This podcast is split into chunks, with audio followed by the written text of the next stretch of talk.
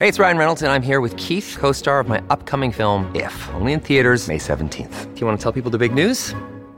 All right, I'll do it. Sign up now and you'll get unlimited for $15 a month and six months of Paramount Plus Essential Plan on us. Mintmobile.com slash switch. Upfront payment of $45 equivalent to $15 per month. Unlimited over 40 gigabytes per month. Face lower speeds. Videos at 480p. Active Mint customers by 531.24 get six months of Paramount Plus Essential Plan. Auto renews after six months. Offer ends May 31st, 2024. Separate Paramount Plus registration required. Terms and conditions apply if rated PG. When you need mealtime inspiration, it's worth shopping Kroger, where you'll find over 30,000 mouthwatering choices that excite your inner foodie. And no matter what tasty choice you make, you'll enjoy our everyday low prices, plus extra ways to save, like digital coupons worth over $600 each week. You can also save up to $1 off per gallon at the pump with fuel points. More savings and more inspiring flavors make shopping Kroger worth it every time. Kroger, fresh for everyone. Fuel restrictions apply. Look, Bumble knows you're exhausted by dating. All the must not take yourself too seriously and 6 1 since that matters. And what do I even say other than hey? well, that's why they're introducing an all new Bumble with exciting features to make compatibility easier, starting the chat better, and dating safer. They've changed, so you don't have to. Download the new Bumble now. Hola, esto es New Books Network en español. Hola, bienvenidos a un nuevo episodio de New Books en Antropología, un podcast de New Books Network en español. Soy Diego Garzón Forero, antropólogo y magíster en estudios sociales, presentador y anfitrión de este podcast.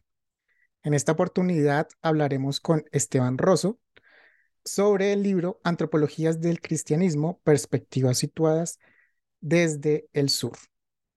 Un libro editado académicamente por César Seriani y Esteban Rosso, publicado en Colombia por la editorial de la Universidad Rosario en el año 2022. El cristianismo llegó para perdurar a través de los años. Vivir en Latinoamérica es muy común tener un acercamiento a cualquier forma de cristianismo, desde el polémico catolicismo que ayudó a la construcción de estados nacionales, pasando por el protestantismo que llegaba a romper los estándares, hasta, eh, bueno, llegar a la conjunción, a la hibridación, a la mixtura de creencias en donde hay trazos de culturas urbanas, rurales e indígenas. Vivir en Latinoamérica es, a mi parecer, tener siempre esa figura religiosa. Las poblaciones en su mayoría crecimos y fuimos criados culturalmente por muchas de las variantes del cristianismo. Es así que este libro llega para mostrarnos una cara de la investigación académica de la religión, la antropología de la religión y la antropología del cristianismo. Pero lo curioso aquí es que el título no habla de una antropología, sino de antropologías en plural. Un recorrido por casos de estudio desde Argentina, Brasil, Chile y Colombia para entender un poco más eso de la antropología del cristianismo, hecho desde América del Sur en casos particulares. En este nuevo episodio hablamos con Esteban Rosso. Él es antropólogo, doctor en antropología e historia de la Universidad de Michigan, actualmente docente de la Escuela de Ciencias Humanas de la Universidad del Rosario en Colombia y coeditor del libro Antropologías del Cristianismo, Perspectivas situadas desde el sur. Esteban, bienvenido a New Books Network en español. Eh, gracias, Diego, por la invitación. Muy contento de estar aquí con ustedes y poder compartir mi trabajo. Vale, Esteban, gracias por aceptar esta invitación. Eh, bueno, en New Books Network eh, siempre nos interesa al investigador también. El libro es esencial, pero el investigador, la persona, el antropólogo, quisiéramos preguntarle para arrancar y que las personas que nos están escuchando se hagan también una imagen de esas personas que estuvieron ahí detrás del libro. bueno, sobre usted, Cuéntenos un poco cómo comenzó de pronto su vida académica. ¿Siempre le interesó la religión, el cristianismo desde la antropología? ¿Por qué estudiar antropología del cristianismo? Cuéntenos un poco. Pues yo inicialmente me formé como antropólogo aquí en Bogotá, en, la Universidad de los Andes, y desde mis estudios de pregrado comencé a interesarme por la antropología histórica. Sí, incluso inicialmente trabajaba un poco más sobre el siglo XIX. Y después cuando inicié mi formación de posgrado, pues eh, decidí justamente, eh, pues apliqué a la Universidad de Michigan el programa de Antropología e Historia eh, al doctorado que tienen allá, que es un poco, digamos, eh, no hay muchos de ese tipo. Y a partir de ahí comencé un poco a elaborar, pues inicialmente mi interés por la Amazonía y después a partir de salidas de campo exploratorias, pues comencé a interesarme por todo este proceso, en mi caso por el, el, el proceso de eh, conversión evangélica, de evangelización, sí, eh, pero más en clave de, de, digamos, de, de, un cristianismo más de corte protestante, incluso eh, bautistas, misioneros norteamericanos que llegaron a Guainía y comenzaron a traducir la lengua, a, a traducir la Biblia, perdón, a lenguas indígenas y a partir de ahí, sí, entrenar misioneros, pastores indígenas eh, apoyarlos en la construcción de iglesias indígenas eh, y eso pues eh, dio lugar a un proceso, por decirlo así, masivo de conversión evangélica en Guinea que persiste hasta el día de hoy. Y fue, digamos, estar cerca de ese proceso o tratarlo de conocer de cerca el que me llevó a interesarme por estos, por estos temas. Vale, Esteban, bien. Vamos a hablar del libro Antropologías del Cristianismo, Perspectivas situadas desde el sur. Y bueno, desde el sur, ya desde el mismo título, estamos hablando de una ubicación geográfica. Dándole pronto un poco más de contexto a los oyentes, estamos hablando de estudios en Argentina, Chile, Brasil y Colombia. Claramente estas investigaciones no hablan de todo lo que son el país, sino de zonas eh, de esos países. De pronto cuéntenos un poco eh, sobre las localidades en donde se están haciendo estas investigaciones, donde se hicieron estas investigaciones y pregunto eso también porque ustedes quieren dejar su posición clara en el libro de que los estudios que están dentro del libro son solo una muestra de perspectivas situadas. Cuéntenos un poco sobre eso. Pues este libro incluso, digamos, inicialmente surge a partir de eventos que organizamos con, con César Seriani, que es el otro editor del libro. Eh, inicialmente estaba, digamos, él estaba vinculado a Flaxo en Buenos Aires, a un núcleo de cultura y religión, ya después salió de ahí pero inicialmente la idea de esos eventos era acercar sobre todo eh, pues, investigaciones de, sobre cristianismo en la Amazonía, sobre todo bueno, temas de poco de misiones, como lo comentaba eh, hace poco, con eh, procesos similares en el Chaco argentino, que es donde muchos de los investigadores argentinos no están situados ahí. Entonces inicialmente estaba pensado como una manera de acercarse estudios sobre cristianismo, ¿sí? etnografías sobre ¿sí? cristianismos indígenas, por ejemplo, en Amazonía y en el Chaco, y cuando comenzamos a armar el libro, pues vimos un poco la necesidad de incorporar ¿sí? eh, más autores, ¿sí? más lugares también, más regiones, y eso nos llevó, por ejemplo, eh, a pedirle a Paula Montero que nos, que nos diera permiso para traducir ¿sí? Eh, un artículo que ya había publicado em, en inglés, ¿sí? que es justamente sobre la contribución de la crítica postcolonial, postcolonial o antropología a las misiones, pero también incorporamos ¿sí? Capítulos sobre, eh, por ejemplo, sobre Buenos Aires también, sobre sí, formas de religiosidad y espiritualidad en Buenos Aires, eh, digamos, en contextos más urbanos, eh, incluso aquí en Bogotá también con católicos tradicionales, pero también incluimos otro capítulo, por ejemplo, sobre devoción católica, incluso más de, de, corte mariano, así, relacionada con la Virgen, en el, en el norte de Chile, ¿sí? Y lo que Diego me pregunta sobre eh, la, las perspectivas situadas, pues obviamente eh, eh, la idea del libro no es, solamente, no es, no es, no es únicamente dar cuenta, ¿sí? Eh, en términos geográficos, ¿sí? de cómo se ha experimentado, ¿sí? o cómo se ha vivido la expansión del cristianismo en América del Sur, sino también dar cuenta ¿sí? de, una nueva, de una nueva perspectiva teórica y analítica que tiene un lugar de enunciación distinto, ¿sí? A los lugares, digamos, desde los cuales se ha construido eh, este campo autodenominado antropología del cristianismo, sobre todo ¿sí? en Estados Unidos y en Europa. ¿sí? Entonces, pues busca un poco, en términos analíticos, eh, tratar de construir ¿sí? eh, nuevas miradas desde, ¿sí? desde el sur en términos geográficos, pero también en términos epistemológicos, es decir, esto implica ¿sí? incorporar la importancia, por ejemplo, de las periferias, ¿sí? Eh, pero también eh, reconocer que la expansión del cristianismo no se limitó a un asunto de dominación colonial, sino que también incorporó ¿sí? Eh, y articuló procesos, por ejemplo, ¿sí? de modernidad, ¿sí? pero también de cambio cultural, ¿sí? Eh, y también incluso de redefiniciones de, de, la indigenidad, por ejemplo, ¿sí? en contextos amazónicos y, como lo decía, también en el Chaco. ¿sí? Pero entonces el libro busca una nueva perspectiva teórica y analítica a partir de ¿sí? casos trabajados desde América del Sur. Muy bien. Bueno, claramente la categoría antropología cristianismo es importante, es la idea transversal del libro. Eh, ya metiéndonos en el libro, comencemos por ahí.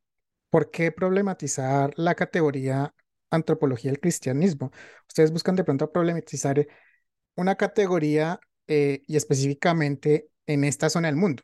Cuéntenos un poco sobre esa, sobre esa problemática de por qué problematizar la categoría misma. Sí, digamos que como lo, lo, narramos un poco, lo escribimos un poco en la introducción del libro, em, este campo conocido como antropología del cristianismo en, singular, digamos, eh, inicialmente, eh, pues es un campo que emerge o, digamos, o, digamos, es autodenominado de esta manera, em, que supuestamente emerge sí, hacia comienzos, o, digamos, finales de la década de los 90 y comienzos de la década del 2000, sí, en Estados Unidos, liderados sí, por autores como Joel Robbins, sí, eh, en Estados Unidos.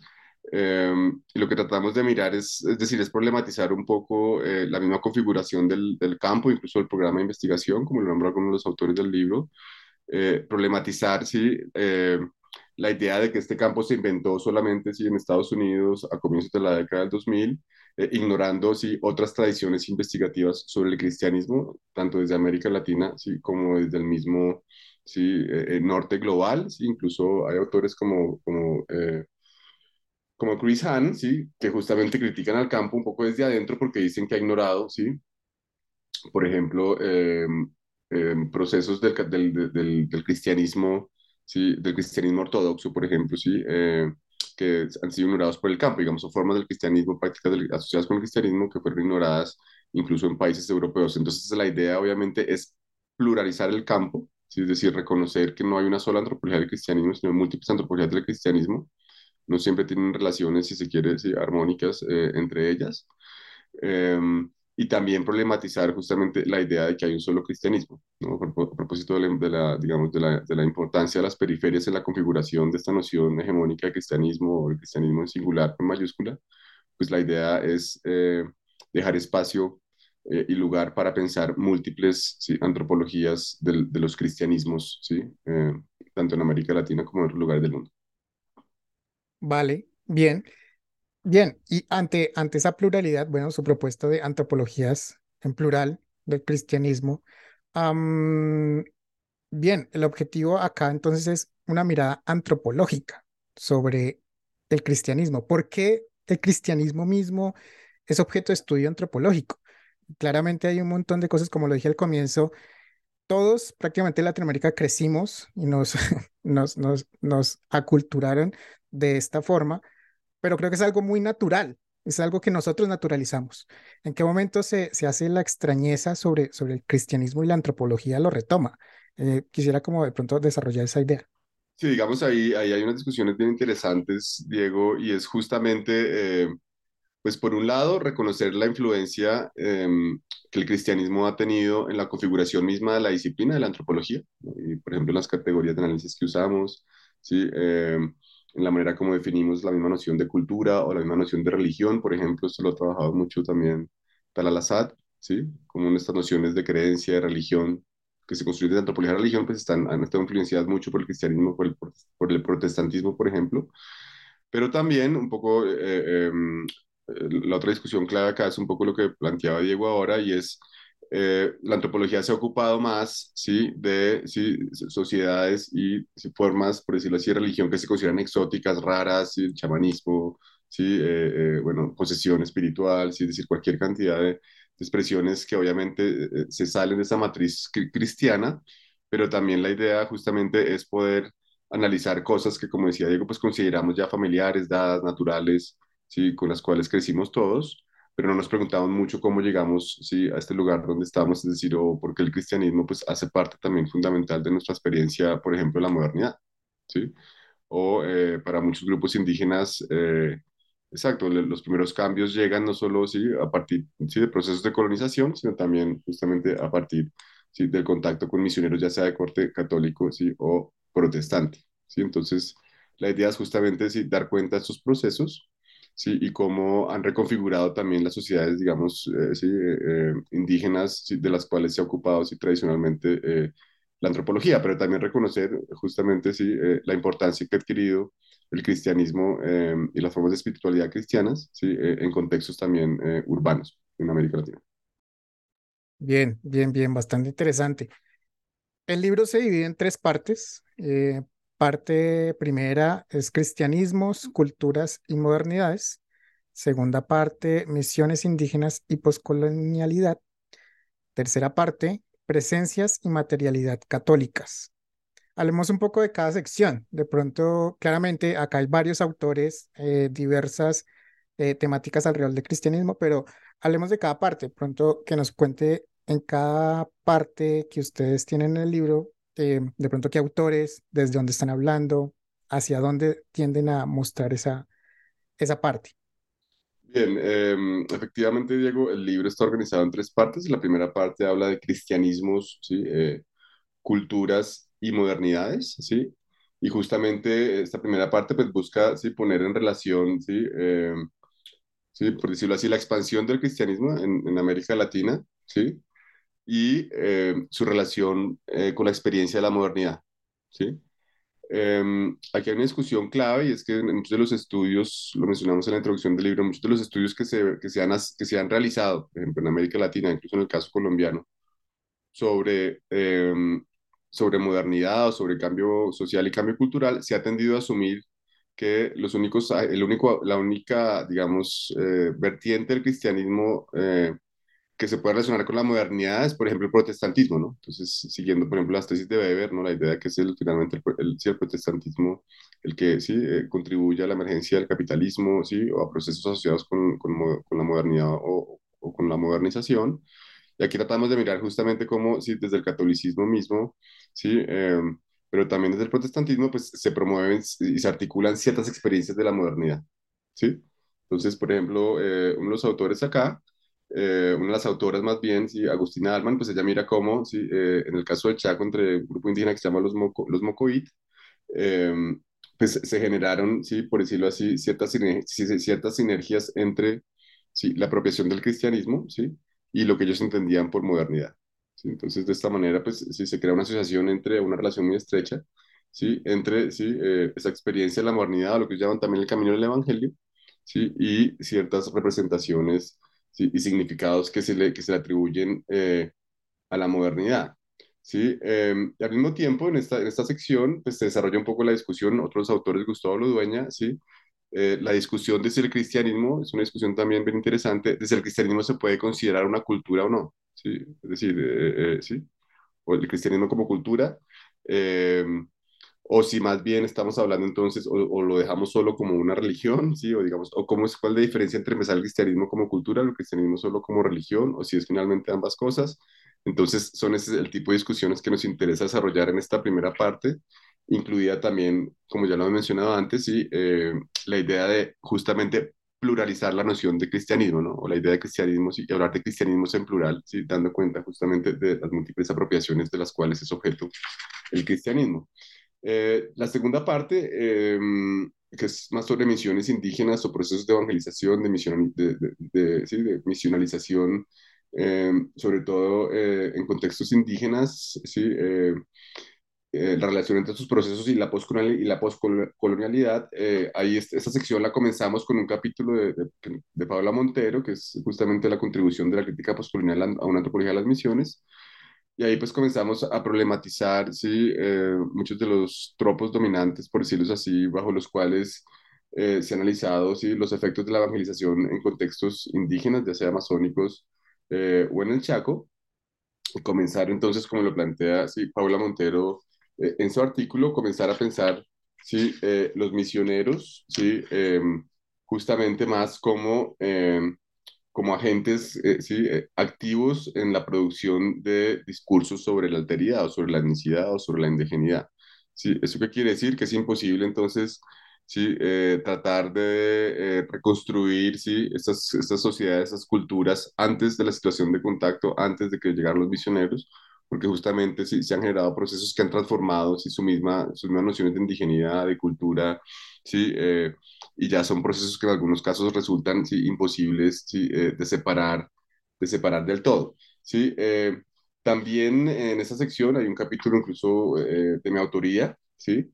donde em, elaboro cómo ¿sí? Em, em, un poco la, los procesos de conversión en, en, en, el departamento aquí de Guainía, en la Amazonía colombiana, los procesos de conversión indígena, pues se pueden entender como una dialéctica, por decirlo así, de ruptura y continuidad, es decir, los discursos que elaboran ¿sí? los grupos indígenas evangélicos sobre la conversión combinan discursos ¿sí? de, ruptura con el pasado, de dejar atrás, ¿sí? Eh, em, digamos, eh, tradiciones que consideran paganas, por ejemplo, prácticas que se asocian ¿sí? con lo mundano, ¿sí? Eh, pero también, incluso como efecto ¿sí? de todas, digamos, las reformas multiculturales en el 91, pues también incorporar en sus discursos, digamos, representaciones, por ejemplo, sobre eh, lo indígena eh, como continuidad, ¿sí? Eh, con un pasado ancestral y todo este tipo de cosas, pero lo interesante es cómo justamente pues estos, estos indígenas evangélicos, los pastores, misioneros y demás, no encuentran ninguna contradicción ¿sí? entre ¿sí? reivindicar ¿sí? un discurso donde enfatizan la ruptura, incluso relacionada, por ejemplo, con la modernidad, o sea, de que eran salvajes y ahora son civilizados, pero también Em, no encuentra ninguna contradicción entre esto y reconocerse como indígenas, ¿sí? o establecer o plantear que efectivamente sí, eh, eh, pues, eh, su, identidad, digamos, no es, por decirlo así, reciente, sino que justamente, sí, es digamos, responde a tradiciones que, digamos, van atrás en el tiempo, pero también se crearon unas continuidades, como le decía, entre el cristianismo y los valores indígenas, por ejemplo, o ciertas representaciones que ellos construyen sobre lo indígena también. Em, y pasando ya a la última sección del libro, que es sobre presencia de materialidades católicas, ahí tenemos dos capítulos. Eh, un capítulo sobre, eh, un capítulo escrito por Hugo Cárdenas, que es un egresado de antropología del programa de, la Universidad del Rosario, eh, y mira cómo entonces, cómo se relaciona, por ejemplo, la gente en el contexto del catolicismo tradicional, ¿sí? cómo la gente, los, digamos, los devotos de este, de este tipo de prácticas eh, se relacionan, por ejemplo, con estatuas, con objetos, el uso de estos objetos también en la liturgia tradicional y un poco el, el, em, pues trabaja un poco esta tensión, esta idea de que les piden a estos, a estos devotos que se relacionen con Jesús, ¿sí? Eh, como si fuera una persona, ¿sí? Pero obviamente estamos hablando pues, de, de, estatuas que, digamos, no tienen ninguna gestualidad, ni hablan, ni hacen cosas pero obviamente les piden que igual ¿sí? Eh, se relacionen con ellos, ¿sí? con estas estatuas, con estos objetos como si fueran personas. Y también el último capítulo con el cual cerramos el libro, pues eh, tiene que ver mucho con ¿sí? Eh, religiosidad popular y mayanismo en el norte grande de Chile, pero sobre todo ¿sí? rituales ¿sí? asociados con formas de devoción, como lo decía, lo decía un poco Marianas, pero también todo lo que está en juego en las distintas maneras como se viste, por ejemplo, ¿sí? al niño Jesús y la manera como circulan ¿sí? estas prácticas eh, en esta región de, de, Chile, justamente. Bien, hay de todo un poco, eh, bastante interesante y bastante, eh, es, es, un, es, una buena muestra de lo que se hace en antropología del cristianismo y bueno, chévere que hay varias localidades en, en lo que es el, el continente. Hablando de eso, precisamente ustedes en el libro eh, dejan abierta la posibilidad, dejan abierta la puerta eh, a que esto puede ser una comparación con otros países, dejan abierta la posibilidad de que se haga algo semejante en México, en Perú, no sé si lo piensen solamente en Latinoamérica o de pronto con países de Asia, no sé, ¿han pensado sobre esto? ¿Han avanzado sobre algo en, en comparar con otros países en próximas investigaciones de pronto?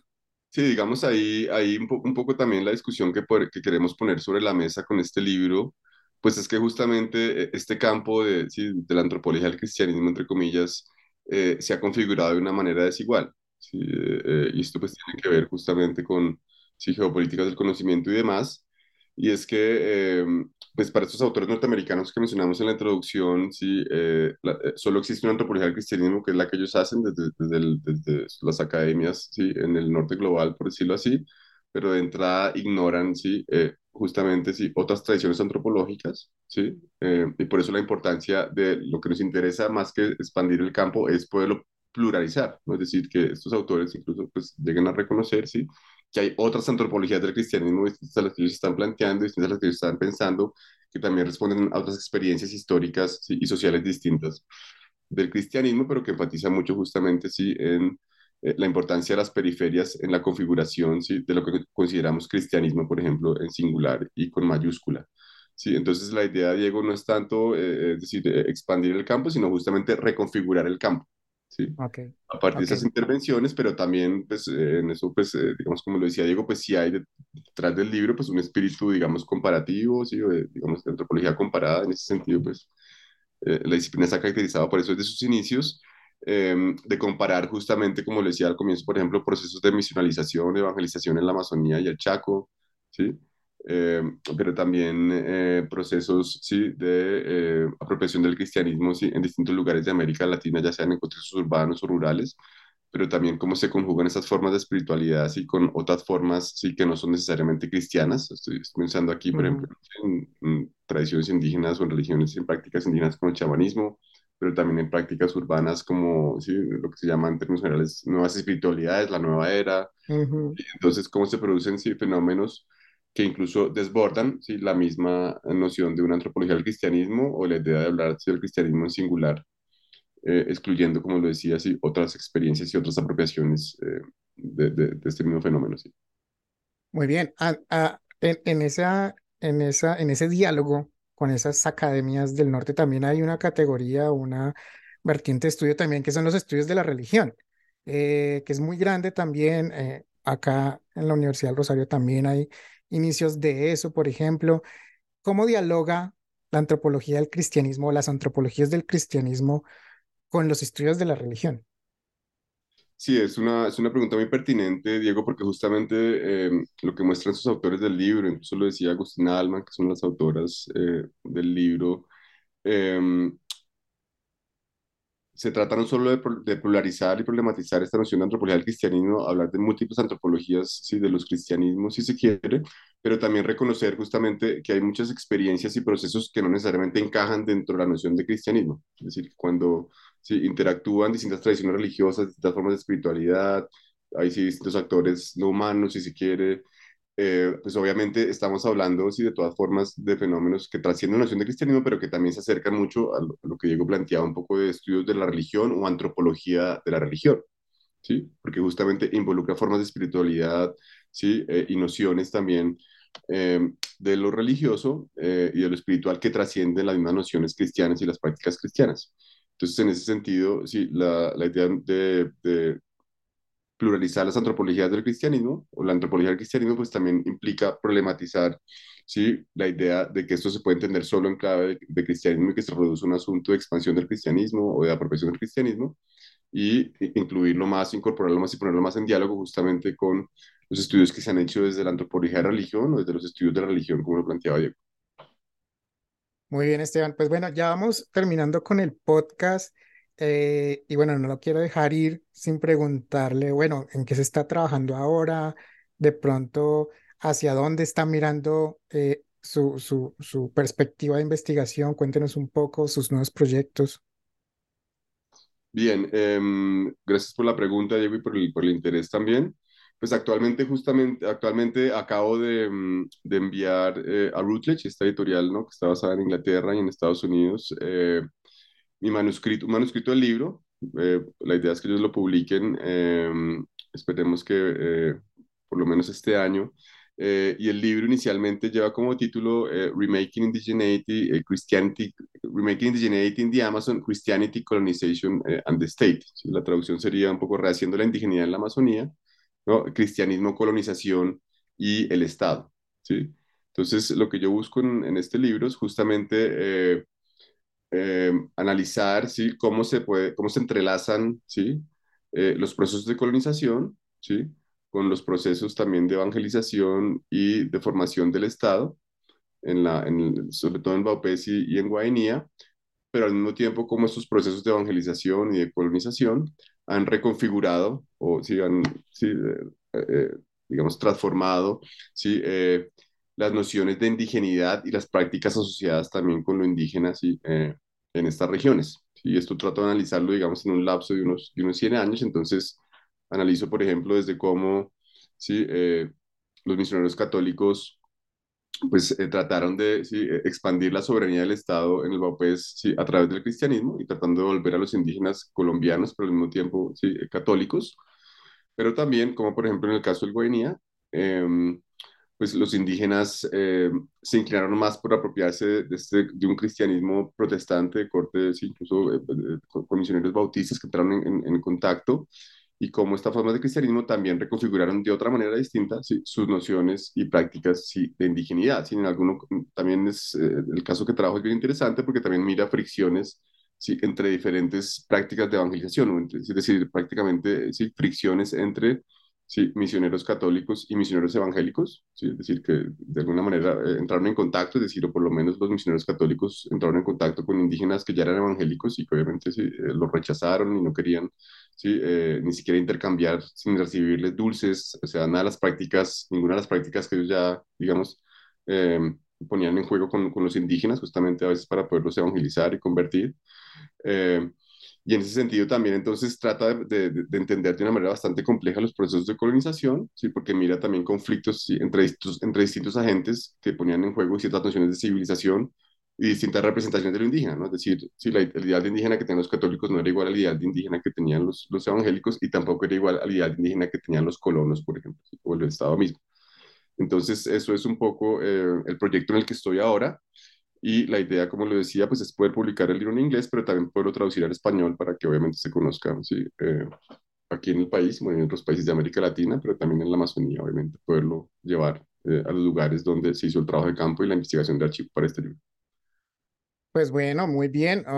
esto es para 2023 publicación sí, esperemos, esperemos que sí, Diego, esperemos que sí, lo acabo de enviar, pues eh, siempre es un trabajo bastante, eh, digamos, eh, meticuloso, demandante, sí, porque piden, sí, son demasiados, digamos, formatos y archivos, entonces entra a un proceso de, de, digamos, de revisión, de edición editorial, pero esperemos que alcance a salir este año en una colección de Routledge que se llama History of the Americas, entonces, okay. así sea.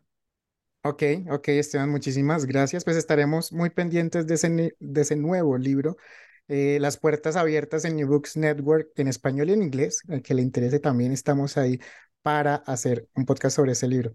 Bien, ya para terminar, no sé si nos quiera de pronto eh, dejar alguna última reflexión, alguna invitación a las personas que nos están escuchando para que lean el libro, para que lo busquen. Eh, sé que ya se hizo una presentación en Argentina y tuvo un éxito total en Argentina esa presentación. Entonces, última reflexión que nos quiera dejar, Esteban. Bueno, primero agradecer la invitación al podcast y también, eh, obviamente, eh, pues invitar a todos los oyentes de este podcast, ¿sí? Em, a que lean, eh, a que lean el libro, ¿sí? si pueden, sí, si pueden obviamente comprarlo mejor, pero que por lo menos puedan leer el libro, sobre todo a los, sí, a los autores, ya sean antropólogos, historiadores, sociólogos, filósofos de la religión o del cristianismo, que les interese justamente estos procesos de expansión, apropiación, reelaboración del cristianismo en contextos no solo indígenas, sino también urbanos y rurales en distintos países de América Latina. Bien, Esteban, muchas gracias por tu tiempo, muchas gracias a todas las personas por escuchar este nuevo episodio de New Books Network en español.